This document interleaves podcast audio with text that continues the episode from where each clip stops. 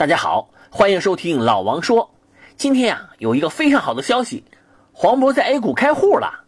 听到这个消息啊，相信股民朋友立刻意气风发，喜上眉梢啊。这感觉怎么说呢？邻班倒数第一转到我们班上来，感觉整体成绩都要提高一名了呢，是吧？新韭菜入市，老韭菜解套有望啊。更绝的是啊，还有个细节，在场所有认黄渤为女婿的大妈们非常担心他。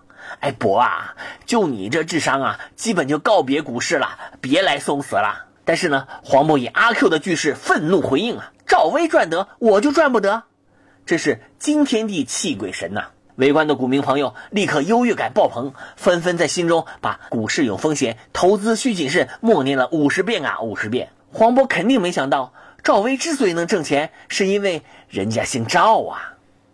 当然，有钱人和穷人毕竟不一样。黄渤有五十亿身家呢，就算放余额宝里面，一天还有五十万收益呢。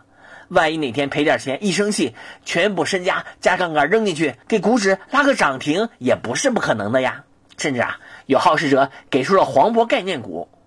首先呢，黄渤是青岛人，黄渤入市直接利好青岛板块，所以青岛啤酒、青岛海尔、青岛双星先选上。其次，黄渤是电影演员呢，所以。娱乐传媒板块受益，光线传媒、华谊兄弟。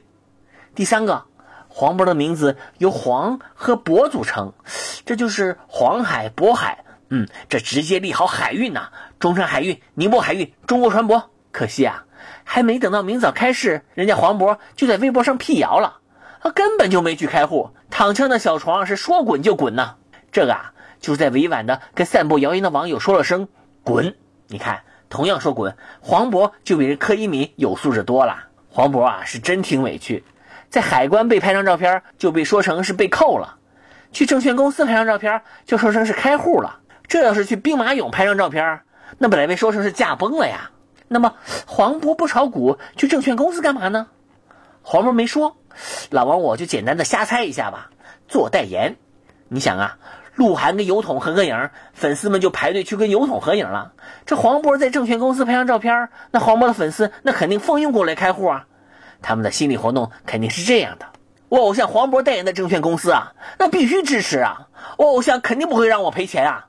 要是赔钱了，我们就找黄渤啊，我们去他家门口拉横幅啊，我们去网上留言骂他，我们要去现场去打他呀。嗯嗯，呃呃，说好的粉丝呢？那感觉友谊的小船是说翻就翻呐。